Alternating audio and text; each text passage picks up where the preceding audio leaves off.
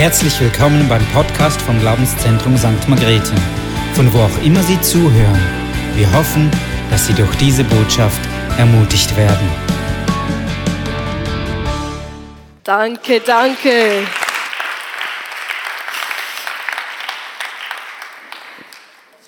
Es ist so schön, hier sein zu dürfen. Ihr habt eine unglaublich liebevolle Kirche. Ich finde, das sieht man im Detail. Es ist alles so schön vorbereitet. Es ist ein cooles Design. Vorher auf dem WC habe ich gesehen, es ist auch alles bereitbestellt. Es ist wirklich so schön. Ich habe fast Haarspray unter meine Achseln gesprayt. Kleine Warnung, es ist also nicht Deo. Ich bin sicher, es wird auch funktionieren. Vielleicht gratis Tippette fürs nächste Mal. Deo wäre wär eine gute Idee. Haarspray ist auch praktisch. Jetzt sitzt meine Frisur wieder. Ähm, ich freue mich wirklich, hier sein zu dürfen und über das Thema der Gemeinschaft zu sprechen, über das Thema gemeinsam unterwegs zu sein, zusammen unterwegs zu sein. Und das ist etwas, ich liebe es, ich liebe es, mit Menschen unterwegs zu sein. Ich liebe es, gemeinsam unterwegs zu sein. Ich finde, das ist das Schöne an Kirche, Abendessen gemeinsam, Frühstück essen gemeinsam, einfach gemeinsam Zeit verbringen, in die Ferien zu reisen und einfach zu genießen. Und wie wir jetzt auch schon ein paar Mal gehört haben, in, in diese in diese ganzen ähm, Conference, in diesen unterschiedlichen Gottesdiensten, ist, dass wir uns auch ganz neu bewusst entscheiden wollen für diese Gemeinschaft. Und dazu darf ich euch heute ein bisschen herausfordern. Was ich an Jesus ganz besonders liebe, ähm, ist, dass er eigentlich dafür bekannt war, die absolut falschen Menschen zu lieben. Er war dafür bekannt, mit den falschen Menschen am Tisch zu sitzen, mit den Sündern, mit den Komischen, mit denen, die einfach wirklich nicht da sein sollten. Und ich muss ehrlich sagen, das gibt mir Hoffnung, weil dann weiß ich, ich kann mit Jesus am Tisch sitzen. Das ist doch schön. Das ist die gute Nachricht.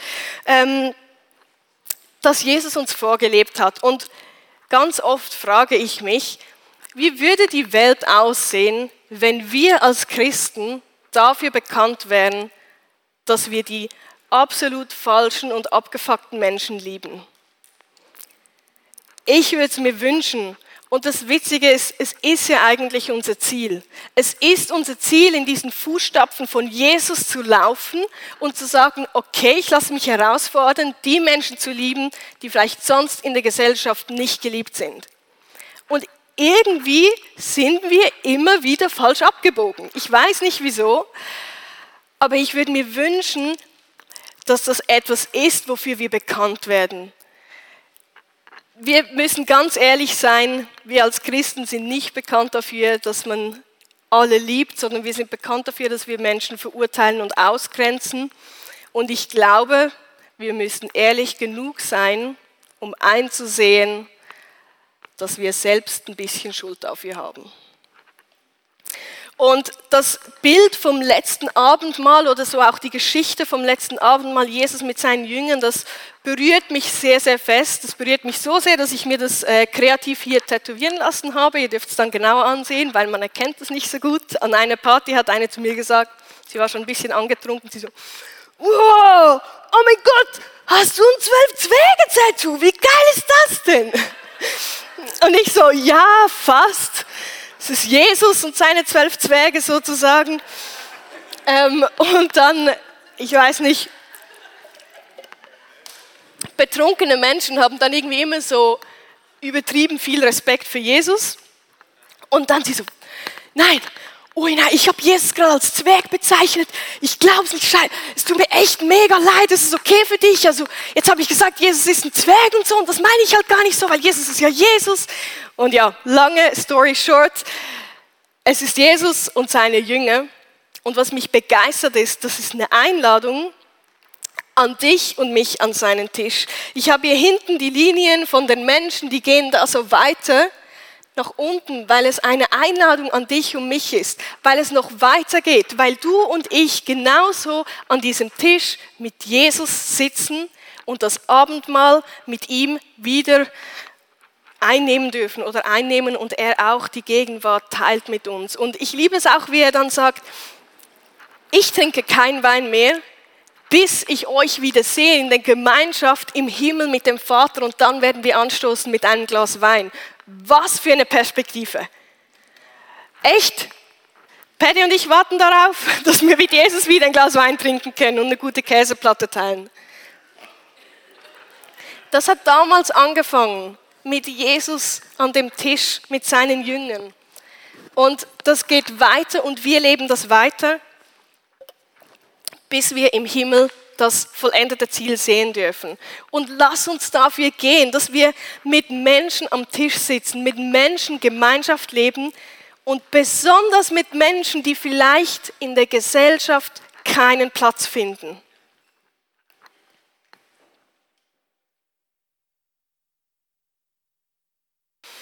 Ich erlebe immer wieder durch meine unkonventionelle Art, dass ich im christlichen Rahmen Menschen begegne, die so sagen so, ah, du bist wohl vom ISF Zürich, ja? Und ich bin so, echt, kein Scheiß, das passiert mir immer wieder. Und ich denke so, äh, danke. Und das ist, das ist echt etwas, was wir immer wieder schaffen, einfach einander zu verurteilen oder in eine Box zu stecken. Und wisst ihr, ich gehöre dazu, ich, ich gehöre echt dazu. Ich habe auch Gedanken, wenn ich einen Menschen als erstes sehe und dann habe ich einen Gedanken und dann denke ich, oh sorry Jesus, kannst du mir bitte nochmal schnell deinen Blick geben. Aber lass uns immer mehr in diesem Jesus wurzeln, der einfach am Tisch saß mit den Menschen und sie geliebt hat, auch wenn sie ins ICF Zürich gingen. Da haben ein paar meinen Humor. Ich fühle mich mega lustig gerade. Danke da für eure lauten Lachen. Das ist super. Jesus hat mit den Menschen Zeit verbracht, die wie so ein, so ein Schwert, so ein Damoklesschwert über dem Kopf hatten, so einen Titel über dem Kopf hatten. Zum Beispiel die Frau, die Jesus die Füße gewaschen hat und, und mit dem kostbaren Öl seine Füße übergossen hat. Die Menschen haben gesagt, das ist eine Prostituierte. Oder die Jünger, die mit ihm unterwegs waren, das sind doch nur Fischer. Das ist so einer, der klaut von uns Juden, dieser Zöllner. Die Menschen hatten immer Titel für die unreligiösen Leute, die mit Jesus unterwegs waren. Und sie hatten auch einen Titel für Jesus, als er am Kreuz hing. König der Juden. Wie krass ist es, dass wir Menschen sogar über Jesus unsere Vorurteile haben. Sogar wenn er da am Kreuz hängt, wir ihn betiteln und wir ihn da irgendwie hinstellen als, als eine lächerliche Figur. Und ganz ehrlich, auch das erlebe ich leider in unseren Kirchen, dass wir darüber reden, ja, weißt, das ist der, der ist geschieden. Und das ist die Familie, die hat hart nicht im Griff. Ich sage sie, die. Oder ach, die Frau, die will nur Karriere machen. Ich sage dir, da geht es nur ums Geld. Wir haben Titel übereinander und das bricht mir das Herz. Es ist so weit weg davon, was Jesus eigentlich für dich und mich bereit hatte. Was Jesus über dir und mir sieht. Und wenn es doch unser erstes Ziel ist, dass wir näher zu diesem Vater kommen, dann sollte es so sein, dass wir die Liebe so sehr in uns tragen, dass unser Blick voller Liebe ist und wir die Menschen sehen als das göttliche Werk, das Gott uns gegeben hat. Und Die Apostel haben sich auch von Jesus inspirieren lassen. Sie haben die erste Gemeinde gestartet und Paulus schreibt über diese erste Gemeinde, so wie sie sich verhalten haben. Das möchten wir gleich mal zusammen lesen. In der Apostelgeschichte 2,42 steht, was das Leben der Christen prägte damals, war die Lehre, in der die Apostel sie unterwiesen, ihr Zusammenhalt in gegenseitiger Liebe und Hilfsbereitschaft, das Mahl des Herrn und das Gebet. Jeder Mann in Jerusalem war von einer tiefen Ehrfurcht von Gott ergriffen. Und durch die Apostel geschahen zahlreiche Wunder und viele außergewöhnliche Dinge. Die an Jesus, alle, die an Jesus glaubten, hielten fest zusammen und teilten alles miteinander, was sie besaßen. Und was ich da sehe, als erstes, was mir in die Augen gesprungen ist, ist, Zusammenhalt in gegenseitiger Liebe, Zusammenhalt in dieser Liebe und dieser Hilfsbereitschaft. Sie haben an Jesus geglaubt und ernsthaft den Halt zueinander gepackt. Sie hielten fest zusammen und sie teilten alles miteinander, was sie besaßen. Und das inspiriert mich, dieser Zusammenhalt. Danach sehne ich mich. Nach, nach dieser ernsthaften Art, das, das Leben zu teilen und gemeinsam als Kirche, als Gemeinschaft unterwegs zu sein. Und da fragen wir uns vielleicht ab und zu, wie ist das möglich, dass wir so eine Gemeinschaft leben können, dass wir so etwas bauen und leben, dass Paulus oder Pede irgendwann mal über diese Kirche schreibt und sagt, die haben ernsthaft geliebt und zusammengehalten. Wie schön wäre es das und wie können wir das erreichen? Ich glaube nämlich, dass wir die gleiche Vision teilen. Ich glaube, dass jeder von uns hier drin wünscht, dass es so wäre. Nur leider kommen manchmal unsere Verletzungen ein bisschen zuvor und wir laufen trotzdem wieder in dem nicht göttlichen Weg. Aber es gibt zum Glück immer den Weg zurück. Ich äh, bin verheiratet mit Benjamin und wir haben uns auf unserer Hochzeit so einen Globe erhalten. Da steht ganz schön kitschig, Janice und Benjamin, unser Datum und dann hier Go into all the world and preach the good news to everyone. Mark 16, 15. Und das ist das, wofür wir uns entschieden haben. Wir gehen eine Ehe ein, eine Gemeinschaft auch mit Jesus und wir wollen einfach so für die ganze Welt gehen und sagen, die ganze gute Nachricht möchten wir überall erzählen, völlig egal wo. Und dann startet man so in die Ehe und man merkt, scheiße, das ist echt schwieriger, als man denkt. Und wir sind nur zu zweit. Okay, wir hier sind noch so viel mehr und ich glaube, es ist einfach schwierig, weil wir alle eine andere Vorstellung haben, weil wir anderen, andere Zugänge haben, andere Vorstellungen, andere Träume und andere Visionen. Aber in der einen Vision, dass wir ähnlicher wie Jesus werden wollen, in der sind wir uns bestimmt einig. Und darum lass uns, lass uns wirklich das Bild mitnehmen, dass jeder Name von uns hier draufsteht und wir sagen, gemeinsam möchten wir für das eine gehen, dass jeder Mensch Teil unserer Gemeinschaft sein darf und diesen Gott kennenlernen.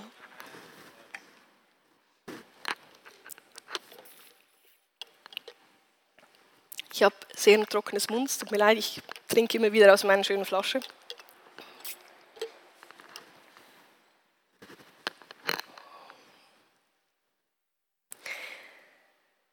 Und Jesus und seine Jünger haben die Welt auf den Kopf gestellt. Also so wirklich. Wir reden so viele tausend Jahre später davon, was die, die Jungs damals erlebt haben, was Jesus erzählt hat und auch wie es weiterging, als Jesus in den Himmel ging, der Heilige Geist kam und, und die Apostel einfach mal weitergemacht haben, so wie sie dachten, so könnte es funktionieren. Und Jesus hat da was gestartet, eine Bewegung, die die Welt wirklich verändert hat. Und wenn ich in diesen Raum schaue, dann glaube ich, dass wir das gleiche Potenzial haben. Lass das mal auf deine Zunge vergehen, in deinem Kopf wirklich ankommen, dass wir das gleiche Potenzial haben wie Jesus und seine Jünger damals. Weil es ist der gleiche Gott, der uns befähigt. Es ist der gleiche Geist, der in uns wohnt. Und es ist der gleiche Auftrag. Wir tragen vielleicht andere Kleidung, keine Ahnung was, sonst noch ein paar Dinge, die sich geändert haben, aber der Auftrag und die Befähigung bleibt. Und wir sind befähigt, diese Welt auf den Kopf zu stellen. Und wir sind dazu befähigt. Das ist das, was mich fasziniert. Wir sind nicht nur gerufen, er hat uns befähigt. Wie gut ist das? Aber es braucht so Mut, noch davon zu träumen. Ich muss ganz ehrlich sagen, es braucht mich immer wieder Mut zu sagen, Kirche hat noch Zukunft. Es braucht mich Mut davon zu träumen, dass wir es endlich wieder schaffen, einheitlich in Gemeinschaft zu laufen und zu lieben. Eine Zeit lang habe ich mir so wirklich den Kopf zerbrochen über, über Religion und über Christen und wie konnten wir uns so sehr verlieren in, wirklich einfach verlieren in, in falschen Wegen. Und, und auch durch einfach viele Verletzungen, die ich in meinem Herzen trage, habe ich mir so gewünscht, dass ich mich nicht mehr Christ nennen müsste. Leute haben mich immer gefragt, ah oh, ja, in dem Fall bist du Christ. Und ich dachte immer so, ich würde so gerne Nein sagen. Problem ist einfach, ich habe Theologie studiert, ich bin Pastorin und verheiratet. Ich glaube, ein Nein wäre einfach irgendwie nicht angebracht. Aber ich, ich wirklich, ich dachte so, ich dachte so, ich möchte ich möchte nicht mich dazu zählen. Ich möchte so gerne hier stehen und sagen, ich mache es jetzt richtig. Ihr wart alle religiös, scheiß Christen, ich komme jetzt und ich liebe alle. Spürt ihr die Liebe? Ja, habe ich dann auch gemerkt. Und, und was ich, ich habe wirklich, das waren echte Gedanken. Ich erzähle es witzig, aber ich habe wirklich mich so gerne, hätte ich mich von allem distanziert und gesagt, es kotzt mich an. Ich möchte nicht mehr Teil davon sein. Es tut so weh, ständig irgendwie als nicht gut genug, nicht christlich genug, nicht heilig genug. Das, das, das stört uns alle, das, das schmerzt uns alle. Und ich wollte einfach da ausbrechen und sagen, jetzt mache ich es richtig, aber sicher nicht mit euch. Und was ich gemerkt habe, zum, zum Glück haben wir ja den Heiligen Geist, der bringt immer mal wieder ein bisschen guten, frischen Wind in unsere Gedanken. Und ich habe gemerkt, eigentlich ist da ein kleines, verschüchtertes, verletztes Mädchen, das sich nicht mehr traut, sich diese Gemeinschaft auszusetzen. Ich habe gemerkt in meinem Inneren, habe ich mich zurückgezogen, habe ich mich klein gefühlt und habe ich mich verletzt gefühlt und, und ich konnte diese Emotion nicht mehr zulassen. Also habe ich mich lieber als stolz und stark und, und ich brauche euch nicht dargestellt. Und mit dieser inner, inneren Haltung musste ich vor Jesus kommen und sagen, Jesus, ich möchte wieder in diesem Traum einsteigen. Ich möchte wieder Teil dieser Gemeinschaft sein und davon zu träumen. Aber ich kann es doch nicht umsetzen, wenn ich noch nicht mal davon träumen kann. Und darum hat Gott das in mir wieder hergestellt, dass ich die Augen aufmachen konnte und realisieren, eigentlich habe ich so viele liebevolle Menschen um mich herum. So viele Christen, die es wirklich gut meinen mit mir. Ich kenne so viele Christen, die mich wirklich lieben und mich aushalten. Ich kenne so viele Leute, die wirklich einfach diese großzügige Liebe verschenken und grundsätzlich davon ausgehen, dass ich es sicher gut meine und mir nichts unterstellen würden. Aber ich muss die Augen dafür aufmachen. Und ich darf das immer wieder erleben, wie, wie einfach großzügige Menschen in meinem Umfeld sind. Großzügig in Liebe, großzügig, dass sie ihr Haus aufmachen, dass ich ihr Auto benutzen darf und so weiter, wirklich. Und viele Menschen, wir haben, mein Mann und ich haben das oft erlebt, dass Menschen uns einfach Geld schenken. Einfach so sind sie, hey, du gehst in die Ferien, ihr seid bestimmt broke, weil ihr arbeitet beide in der Kirche, darum gebe ich dir ein bisschen Geld, gönnt euch was passiert uns immer wieder. Und dann erzähle ich das so meinen Mädels, die, die das nicht kennen, diese Gemeinschaft, die wir in der Kirche kennen, diese, diese Lebensausrüstung ähm, und diese Lebensvision, die wir haben. Und die können das nicht verstehen. Die sind so, wie meinst du, dir hat schon wieder jemand Geld geschenkt? Und ich bin so, ja, keine Ahnung, ich habe halt so Twint geöffnet und dann gesehen, ist was reingekommen. Dann dachte ich so, oh nein, der, der wollte bestimmt nur das Camp für seine Tochter bezahlen, hat es falsch überwiesen, weil der Betrag so groß war. Und er so, nein, nein, äh, ich wollte dich einfach noch beschenken, das hat nicht mit dem Campbetrag zu tun. Und dann bin ich einfach so, so berührt, weil meine Mädels spiegeln mich dann nochmal. Sie sind so, du kriegst Geld geschenkt von Leuten, die dich nicht mal wirklich kennen. Ich bin so, oh, ja voll, vergessen ist ja nicht normal. Oder dann tauche ich auf mit irgendwie dem fetten Auto von Leo, so in meinem Range Rover, nicht wirklich meine, oder den von Biggers, weil sie unsere Nachbarn sind und wahnsinnig großzügig sind. Und dann fahre ich das rum und für mich ist es schon selbstverständlich, weil sie wirklich so easy sind, uns einen zweiten Schlüssel für ihr Auto gegeben haben und so weiter. Und meine Mädels sind so, du kommst immer mit den besten Autos. Wirklich, es ist so witzig. Ich hatte schon so oft Trauungen und Beerdigungen, Beerdigungen und ähm, Predigten und dann tauche ich da so auf, irgendwie in einem Porsche Turbo und ich schäme mich so, weil ich so bin, ich habe einfach kein eigenes Auto und muss irgendeines nehmen und das ist das, was ich bekomme, es tut mir leid. Und wirklich, und dann sage ich immer so, also ich, ich packe hier dann äh, da hinten, da sieht mich niemand und dann laufe ich so zur Kirche und denke so, echt, das ist so witzig, weil die Großzügigkeit von den Menschen um mich herum ist so krass, dass ich mich fast schon dafür schäme. Wirklich mit den Autos ist es mir echt manchmal unangenehm, ähm, weil die Menschen mich ja nicht kennen, die ich ja nicht wirklich ein Schild hinhängen kann, ist nicht meines. Ähm, und dann merke ich, diese Perspektive muss ich auch haben, wenn ich mich nerve über die Christen. Dann muss ich sehen, wie großzügig das die Menschen sind und nicht nur in materiellen Dingen, sondern wirklich auch in Liebe, in Annahme, in Zusammenhalt, in Zeit. So viele Menschen, die, wir, die mir ihre Zeit schenken, Menschen, die mir ihre Gaben schenken. Und das, das ist etwas, darüber möchte, ich, darüber möchte ich nachdenken. Das möchte ich sehen. Und lass uns nochmal in Apostelgeschichte lesen. Was das Leben der Christen prägte, waren die Lehre, in der Apostel sie unterwiesen, ihr Zusammenhalt in gegenseitiger Liebe und Hilfsbereitschaft, das Mahl des Herrn und das Gebet. Jeder Mann in Jerusalem war von einer tiefen Ehrfurcht vor Gott ergriffen und durch die Apostel geschiehen zahlreiche Wunder und viele außergewöhnliche Dinge. Alle, die an Jesus glaubten, hielten fest zusammen und teilten alles miteinander, was sie besaßen.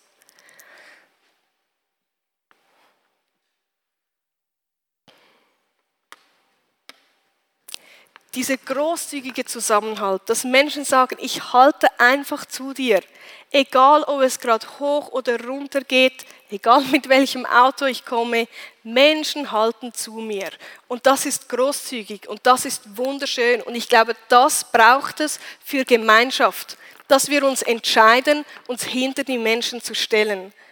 Dass ihr euch entscheidet, dass ihr euch hinter eurer ähm, Pastoren-Ehepaar stellt, die Gemeinde leitet, die geistlich vorangehen, dass ihr sagt, ich schenke euch meinen Zusammenhalt, ich schenke euch mein Vertrauen, meine Treue, auch wenn es schwierig wird und Kirche ähm, in eine Entscheidung geht, was auch immer. Ich glaube, dass ihr ernsthaft mit Jesus unterwegs seid und darum schenke ich euch meinen Halt.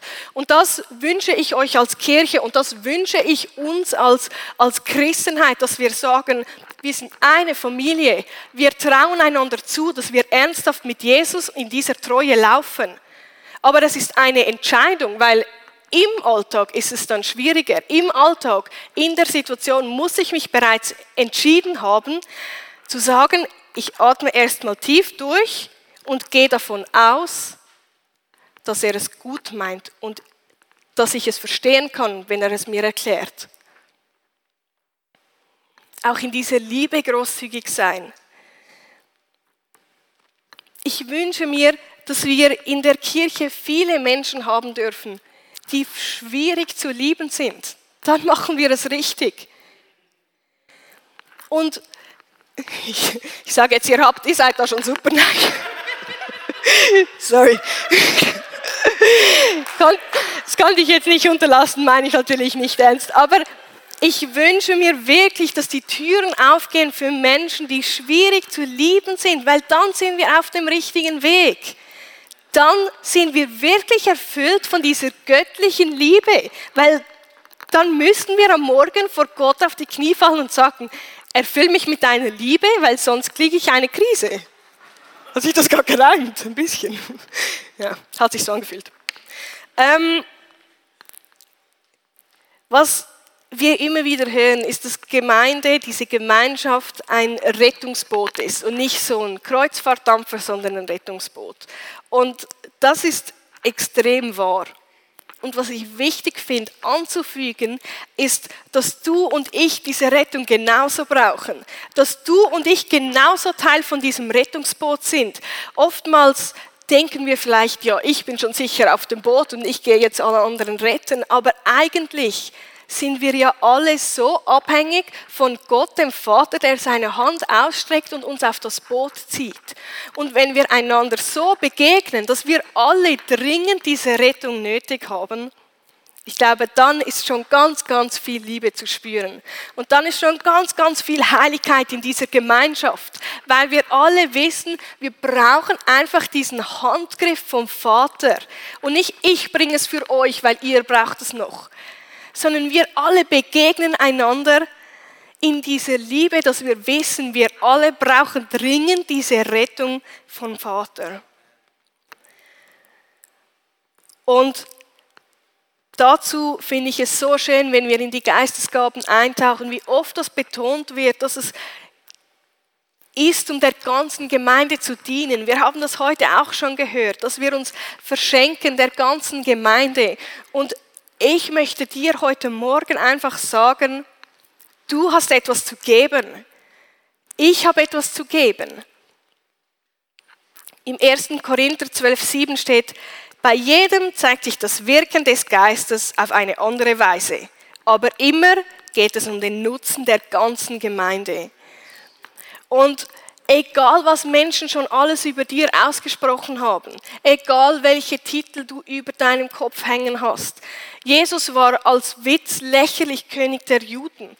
Und er war es aber wirklich. Und er hat wirklich einen Weg vollbracht, dass wir in das Leben gehen dürfen. Und diese Titel können uns nie aufhalten. Sie können uns nicht aufhalten, dass wir dazu berufen sind, zu dienen und zu geben. Und ich glaube, auch das braucht es in dieser heiligen Gemeinschaft.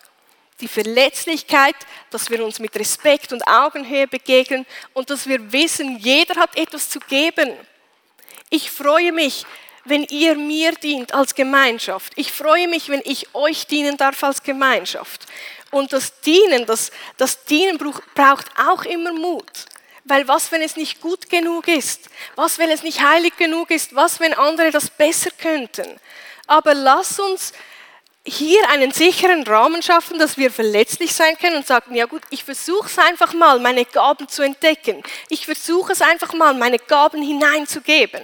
Und ich schaue mal, vielleicht werde ich ja nicht einmal verletzt.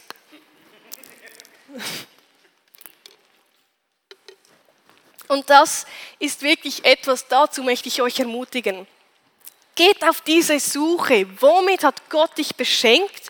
Mit welchen Gaben und Ideen und mit welchen Befähigungen, die du der ganzen Gemeinde verschenken kannst? Gesundheit. Ich glaube, dass göttliche Gemeinschaft sich in Zusammenhalt und in Liebe und Hilfsbereitschaft zeigt, wie wir das lesen in dieser ähm, Apostelgeschichte. Und dass daraus, aus dieser heiligen Gemeinschaft entsteht, dass wir gelehrt werden können, dass wir gemeinsam das Mahl teilen können, dass wir gemeinsam im Gebet einstehen können. All diese Dinge, die die Kirche auch ausgemacht hat, das sind heilige Dinge und das ist so schön, wenn wir das gemeinsam erleben. Aber ich glaube, es beginnt ernsthaft in der Liebe und Beziehung untereinander. Wenn wir wissen, wer ist woran, welche Herausforderungen erleben wir die kommende Woche, dann können wir einstehen im Gebet, dann können wir einander Mut zusprechen. Aber für das braucht es die Verletzlichkeit und das Gespräch. Und dir möchte ich heute wirklich mitgeben und auch wir, wir haben niemals weniger zu geben als der nebenan. Egal welche Diagnose dein Leben begegnet ist, das ist meine Geschichte, ich habe trotzdem zu geben. Egal welche Lebensschläge du erlebt hast, egal welchen Werdegang du gemacht hast, egal ob du einen Tag, eine Woche oder 100 Jahre wie Pede in der Kirche bist, du hast nicht weniger zu geben, sondern du als Mensch bist befähigt und es braucht dich für die Gemeinschaft. Es braucht dich, wie das Puzzle hier draußen. Wenn du dich rausnimmst, dann fehlt etwas. Und genau darum möchten wir auch immer mehr Leute einschließen, dass unser Puzzle immer klarer wird, das Bild immer größer wird und immer weniger Teile fehlen.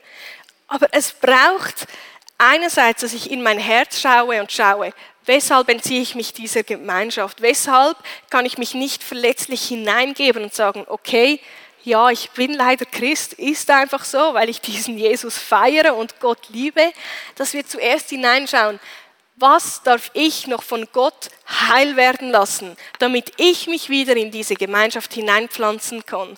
Und dass wir dann verstehen, nicht ich bin die Heldin, die alle jetzt zusammennimmt und dann kommt das super, sondern wir sind einfach gemeinsam als Familie unterwegs. Und dass wir uns trauen, unsere Gaben zu entdecken in dieser Gemeinschaft und dann hineinzugeben und einander zu dienen. Und wenn wir Kirche so erleben, das, das wird so kraftvoll. Und das ist auch das, was die Zeit heute fordert. Was Leute in meinem Alter und die Teenies, die Jüngeren sich wünschen, ist Authentizität. Das, das hören wir die ganze Zeit. Menschen wünschen sich, dass endlich mal etwas echt ist. Weil wenn immer wir auf unserem Smartphone sind, auf Social Media, irgendwo, es ist alles nicht mehr echt. Und unser Kopf wird reingetrickst, dass wir in der ersten Sekunde trotzdem denken, dass es echt ist, aber wir alle sind auf der Suche nach dem Echten und wir haben es zu bieten. Wir sind Menschen, die sagen, ich habe es nicht im Griff, aber Gott schon. Und das ist das, wo sehr sich die Generationen so sehr ausstrecken, was sie suchen. Die Suche nach Spiritualität ist so groß wie noch nie, aber wir Christen werden nicht ernst genommen, weil wir es uns selber verbaut haben. Und wenn wir diese Mauern runterreißen und sagen, ich bin ehrlich und verletzlich, ich habe zu geben, du hast zu geben, ich höre dir wirklich zu. Wie erlebst du Spiritualität? Wie erlebe ich Spiritualität? Dann werden wir ganz, ganz wichtige Antwort sein auf die größten Fragen der Gesellschaft heute. Und für das müssen wir wirklich den Mut finden, ehrlich zu sein. Und das ist unser Playfield. Hier ist unser geschützter Rahmen. Wenn wir es nicht mal schaffen, in den Kirchenbänken ehrlich zu sein, noch viel weniger, wenn wir draußen irgendwo in einer Bar sind oder in einem Restaurant. Ich wünsche mir diese Ehrlichkeit. Ich wünsche mir diese Gemeinschaft, die einfach authentisch ist, weil wir es nicht nötig haben, Gott durch meine Talente darzustellen. Gott kann für sich selbst einstehen und er tut es durch dich und mich mit unserem fehlerhaften Wesen.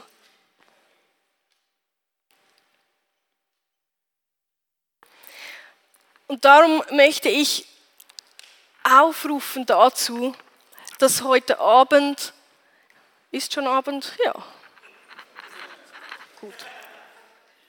Dass jetzt, welche Zeit auch immer, Gott einerseits Stolz bricht, so wie ich das erzählt habe, dass, dass wir uns trennen von diesen dummen Christen, die keine Ahnung haben und ich mache es jetzt richtig, aber mit euch will ich nichts mehr zu tun haben, dass dieser Stolz gebrochen wird und dass wir merken, wir haben genauso vermutlich Menschen verletzt in der Kirche. Wir haben genauso versucht, vielleicht Dinge auf die Seite zu schieben, dass es niemand sieht, dass es niemand merkt. Wir haben es genauso nötig, dass wir Ermutigungen erhalten. Jeder, der sagt, ja, also mir kommt es nicht darauf an, ob ich jetzt ein Kompliment erhalte oder nicht, der lügt. Wir sind Menschen, die brauchen das. Wir sind auf das angewiesen. Aber unsere Identität wurzelt nicht darin, sondern sie wurzelt in einem Gott. Und Einerseits glaube ich, dass Gott diesen Stolz brechen wird von uns, dass wir uns wieder verletzlich machen können und dass diese Mauer von Sicherheit zerbrochen wird und so wieder Gemeinschaft möglich ist. Andererseits glaube ich, dass Gott dir heute Abend sagt, welche Gaben er auf dein Leben gelegt hat. Vielleicht denkst du, ja, ich würde mich ja schon gern hineingeben, aber ich weiß doch auch nicht, was ich gut kann. Dann wird es dir Gott heute sagen, das glaube ich von tiefem, tiefem Herzen. Und dann glaube ich eine dritte Gruppe, die genauso wichtig ist, dass Gott jetzt Verletzungen heilen wird. Dass Gott jetzt unser zerbrechliches Herz anschaut, was Menschen schon über dir und mir vielleicht gerade in Kirchen ausgesprochen haben diese Verletzungen, dass wir nicht in ein Bild passen, dass Entscheidungen anders getroffen werden, dass wir nicht dazugehören, dass wir immer vielleicht hinterherhinken, dass diese Gemeinschaft eben nicht dieser geschützte Rahmen ist, den wir uns wünschen. Und für diese drei Dinge werde ich beten. Und ich bitte, dass ihr dazu aufsteht und ich sage jeweils, für welches Gebet, dass ich bete. Und wenn das dich betrifft, von diesen drei Punkten, dann darfst du jeweils deine Hand auf dein Herz legen.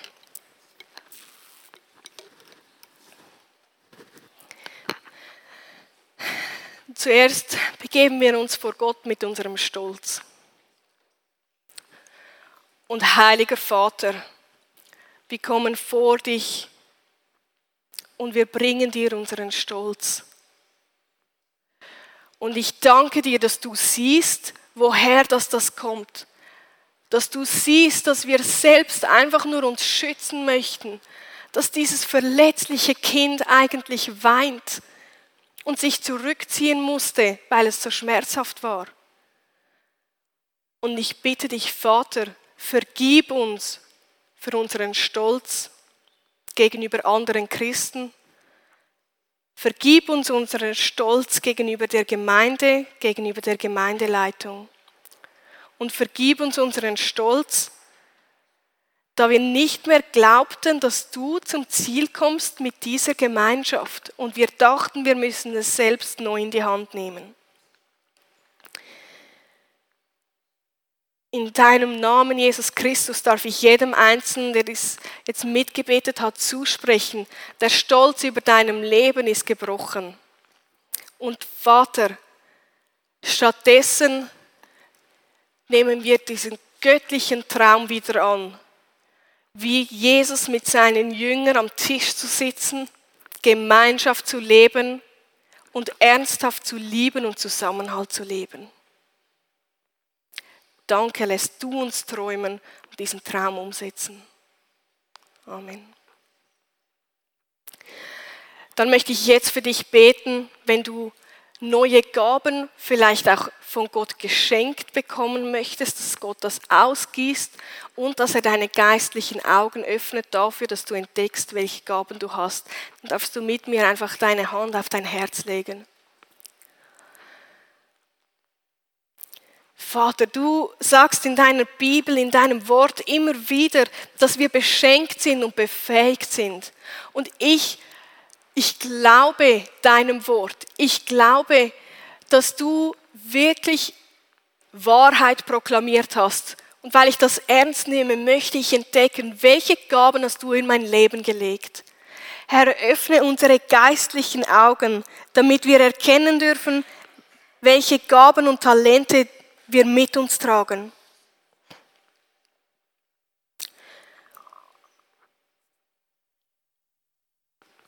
Empfange jetzt von Gott, was er für dich bereit hat.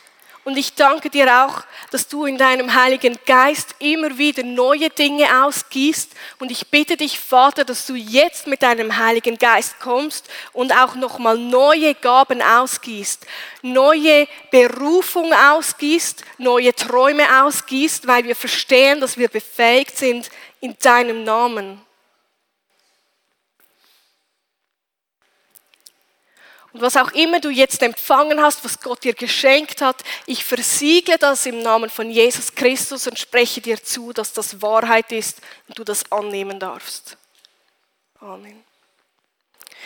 Und als letztes möchte ich ein sehr verletzliches Gebet sprechen, dass wir Gott einfach unsere Stiche, unsere Wunden und Verletzungen hinstrecken.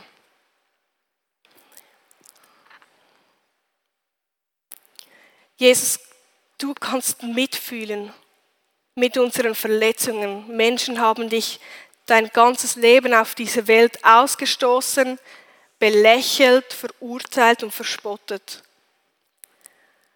Und wir wollen aussprechen, dass wir dich als König anerkennen, König der Juden und auch König von uns, als dieser heilige Gott. Und ich danke dir, dass du jetzt alle diese Namen und Worte brichst, die Menschen über uns fälschlicherweise ausgesprochen haben. Dass du das brichst, wo Menschen uns verspottet haben. Dass du das brichst, wo Menschen uns religiös eingestuft haben. Alle diese Verletzungen, Herr, diese Wunden, diese Schnitte, die strecken wir dir hin. Herr, auch wenn es schmerzhaft ist, wir nehmen das ernst, weil wir wissen, du verbindest unsere Wunden. Und so wie wenn man etwas desinfiziert und es kurz brennt, darf es dann heil werden. Und dazu sind wir bereit für den Heilungsprozess in deinem heiligen Namen, Jesus Christus. Amen. Lass uns in dem laufen, was Gott uns geschenkt hat und was Gott uns dazu berufen hat. Danke, ihr dürft euch gerne widersetzen.